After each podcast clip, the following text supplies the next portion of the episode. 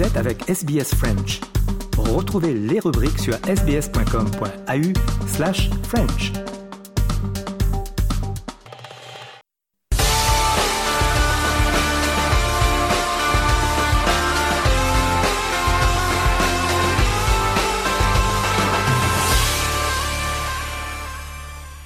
Journal des sports de ce mardi 24 octobre, avec tout d'abord rugby, la Coupe euh, du Monde. Et, eh bien, les demi-finales ont eu lieu déjà. Vendredi, la Nouvelle-Zélande a battu l'Argentine 44 à 6. Babacar Diarra, RFI. Une marée noire s'est déversée sur les Pumas corrigés 44 à 6. Les All Blacks ont inscrit 7 essais, dont 3 pour l'ailier Will Jordan, sans en concéder un seul. Entré dans ce mondial dans la peau d'un outsider, les Néo-Zélandais répondent présents et leur sélectionneur Ian Foster savoure. Ça a été un match difficile. L'Argentine a joué avec beaucoup de passion, notamment en première mi-temps, mais j'ai aimé notre patience. On a aussi été clinique quand il a fallu marquer sur nos occasions. On a été pas mal mis sous pression, mais on a tenu. Je suis fier du groupe et du staff. Les joueurs affichent une magnifique cohésion. Mais il nous reste une semaine. Je n'ai pas spécialement de revanche personnelle à prendre face aux critiques. Les All Blacks, c'est tout ce qui compte. L'équipe passe avant tout. Et samedi, l'Afrique euh, du Sud s'est imposée par un seul petit point contre l'Angleterre, 16 à 15. Olivier Pron est avec euh, Thomas de Saint-Léger pour RFI. On s'est dit ils vont se faire manger par ces box et pourtant ça ne s'est pas passé comme ça du tout.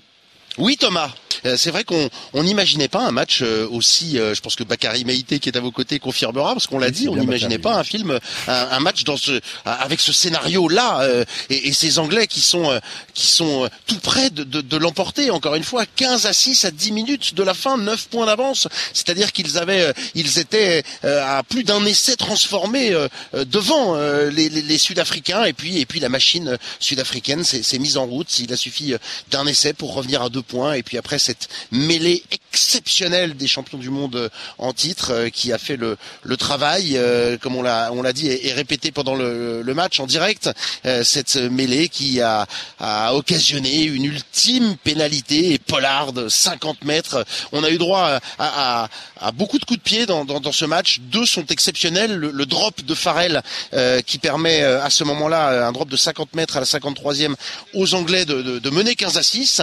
Et puis et puis cette dernière pénalité euh, de 50 mètres euh, également. Euh, il faut avoir les nerfs solides et les Sud-Africains ont prouvé mm. face aux Français comme ce soir face aux Anglais, qu'ils avaient vraiment, vraiment les nerfs solides, même sous la pluie et même quand eh ben, les Anglais contrarient leur plan. Alors ça, c'est pas du tout le même match, Bakary, que la semaine dernière face aux Français. Et pourtant, il y a quand même ce, ce, renversement. À un moment, ils arrivent à faire basculer le match en leur faveur. Comme la semaine dernière, Pollard, une pénalité lointaine, lui, il ne tremble pas dans, dans cet exercice-là. Comment expliquer quand même que cette équipe, à chaque fois, passe euh, d'un tout petit point. Qu'est-ce qui fait la différence? Pourquoi les, Français sont tombés? Pourquoi les Anglais euh, tombent ce soir alors que dans les deux cas, on avait l'impression que ces deux sélections avaient vraiment l'opportunité de, de, battre ces, ces box? Alors bah déjà, c'est euh, ce que les joueurs font sur le terrain, c'est-à-dire qu'ils ne lâchent rien. On parlait tout à l'heure de résilience. C'est un petit peu ça.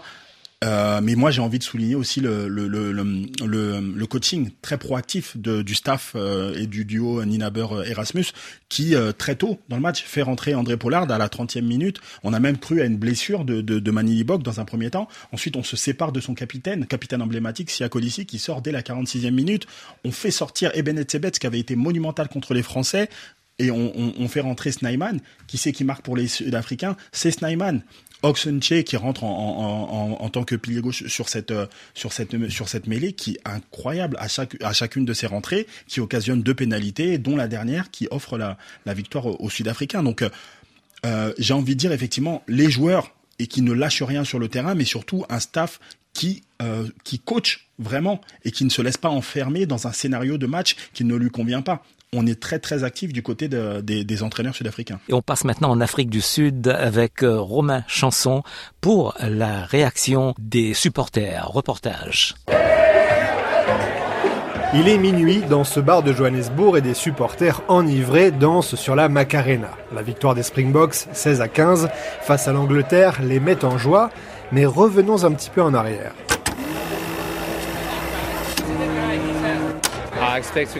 Je pense qu'on va éteindre la défense anglaise. Ils ont un jeu très lent et je pense que notre rapidité en attaque et en défense va les étouffer. Je vois une victoire de 25 points. Il est 19h quand Josh, un supporter, fait ce pronostic. D'autres fans, moins confiants, voyaient une victoire de 9 points pour l'Afrique du Sud. Les Anglais ne font pas peur et ils ne sont pas appréciés. De manière ironique, c'est en anglais qu'on l'exprime, mais on n'aime vraiment pas l'Angleterre. Je m'appelle Janet. Ne le dites à personne, mais j'ai un passeport britannique. Mais je soutiens l'Afrique du Sud. J'aime pas la façon dont ils jouent, ils peuvent être arrogants. J'espère qu'on aura assez de points d'avance pour pas lutter à mort comme on l'a fait contre la France.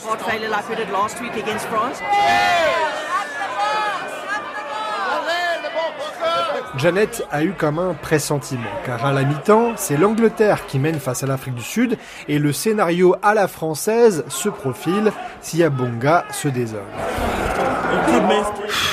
On n'arrête pas de faire des erreurs, voyons comment la seconde mi-temps se déroule. Il faut attendre la 69e minute pour que l'Afrique du Sud marque le premier essai de la rencontre. Une fois l'essai transformé, les Springboks sont toujours à deux points derrière l'Angleterre, à 10 minutes de la fin, un écart qui sera comblé à la 78e grâce à une pénalité. 16-15, victoire sur un fil de l'Afrique du Sud, les digues cèdent et les fans comme Siabonga ouvrent déjà l'armoire à trophées. On est parti pour gagner un quatrième trophée. Personne n'a jamais fait ça. Ce sera le deuxième de suite. On va s'attaquer aux All Blacks et on va leur régler leur compte. La défaite n'est pas envisageable, on ira jusqu'au bout. Les fans se souviennent de la victoire des Sud-Africains 35 à 7 face aux Néo-Zélandais. C'était au mois d'août en Angleterre lors d'un match de préparation, mais depuis, les All Blacks ont montré un tout autre visage. Contrairement à ce qu'on a vu à Twickenham il y a quelques mois, les All Blacks devraient être impitoyables cette fois-ci. On vient de vivre une intense bataille pour la victoire alors que la Nouvelle-Zélande a profité d'un match facile contre l'Argentine. Je suis sud-africain, je soutiendrai les Springboks jusqu'au bout, mais ça va être serré. Les matchs serrés, les Sud-Africains, ça les connaît. Les plus optimistes verront cette expérience comme un atout. En attendant, c'est l'heure de danser sur la Macarena. Et puis le 15 de France féminin s'est imposé 18 à 17 euh, face à la Nouvelle-Zélande. C'était samedi à Wellington lors du Women 15. C'est un nouveau tournoi international. Les Françaises ont donc repris leur revanche sur les Black Ferns un an après son élimination en demi-finale de la Coupe du Monde. Ce nouveau tournoi international créé par World Rugby a commencé le 21 octobre et va prendre fin le 4 novembre prochain. On passe au foot, le ballon rond en France après les matchs du week-end. Euh, Monaco est en tête, suivi de Nice et troisième, c'est le Paris Saint-Germain. En Angleterre, Tottenham est en tête devant Manchester City et Arsenal est à la troisième place. En Espagne, le Real Madrid est en tête devant Gérone et le FC Barcelone. En Italie, l'Inter Milan est en tête devant l'AC Milan et la Juve de Turin qui est troisième. En Allemagne, le Bayer Leverkusen est en tête devant Stuttgart et le Bayern de Munich. En Écosse, Celtic a six points d'avance et se trouve en tête devant Rangers et St Mirren qui est à la troisième place. On rend maintenant hommage à Bobby Charlton, légende du foot anglais, qui, avec son grand frère Jack, euh, défenseur central, Bobby Charlton a soulevé le trophée de la Coupe du Monde de 1966 à Wembley. Il est le deuxième joueur anglais à remporter le ballon d'or après Stanley Matthews en 1956. Thomas de Saint-Léger est avec Bruno Constant pour RFI. Un hommage à un géant euh, des Red Devils, un, géant du, du, foot anglais tout simplement, champion du monde 1966, Ballon d'Or la même année, Sir Bobby Charlton en Angleterre où il était un véritable monument.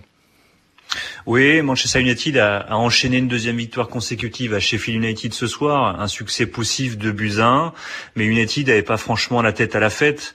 Euh, Bruno Fernandes, son capitaine, avait déposé une gerbe de fleurs sur la pelouse, et comme le veut la tradition en Angleterre, on a rendu hommage à Sir Bobby Charlton d'une minute d'applaudissements, euh, puisqu'une légende s'est éteinte aujourd'hui. Pour beaucoup, c'est le plus grand joueur de l'histoire du football anglais, une carrière incroyable avec son club de Manchester United comme avec l'équipe d'Angleterre Charlton, c'est 758 apparitions et 249 buts avec les Red Devils, 104 sélections et 49 buts avec la tunique de l'Angleterre. C'était l'un des leaders de l'équipe d'Angleterre qui a remporté la Coupe du Monde 1966, glanant le Ballon d'Or la même année. Mais Sir Bobby Charlton, c'est aussi un destin incroyable. Il a survécu miraculeusement au crash de Munich de 1958, cet accident d'avion sur une piste allemande enneigée qui avait ravagé l'effectif de United. Son gardien de but, Harry Gregg, qu'il avait tiré des flammes, qui le pensait même mort. Et dix ans plus tard, Charlton fait partie de l'équipe des Red Devils reconstruite par Matt Busby et qui offre à United sa première Coupe d'Europe des clubs champions. On est en 1968. Il forme alors la United Trinity avec George Best et Denis Lowe, mm. dont la statue trône au pied d'Old Trafford, qui a également dédié une tribune à son nom. C'est une carrière hors norme, un destin incroyable qui ont lui valu d'être anobli par la reine.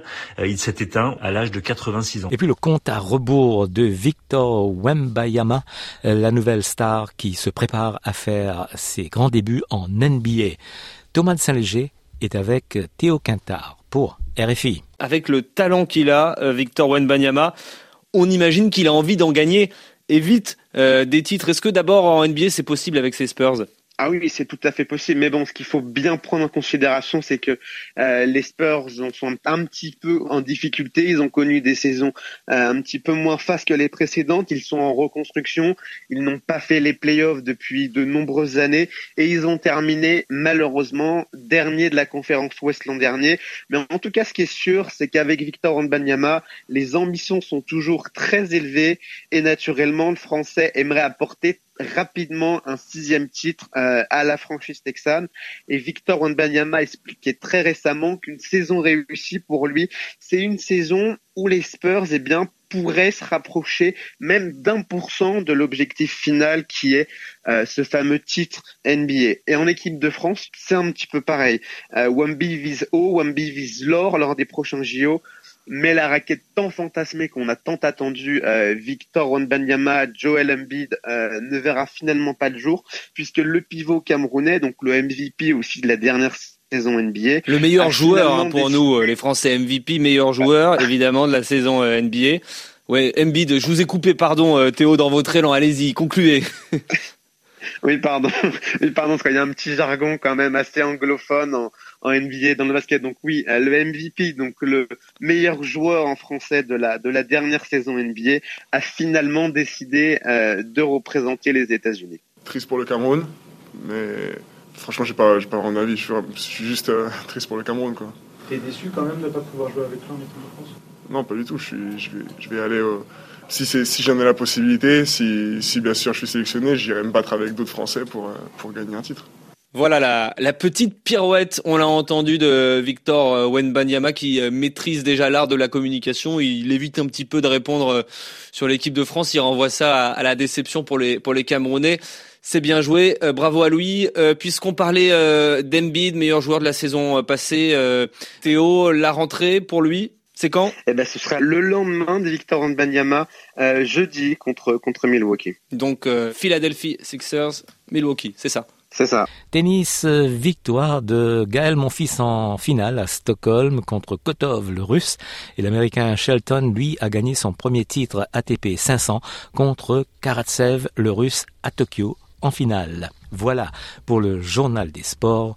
Et vous pouvez nous podcaster sur sbs.com.au slash French.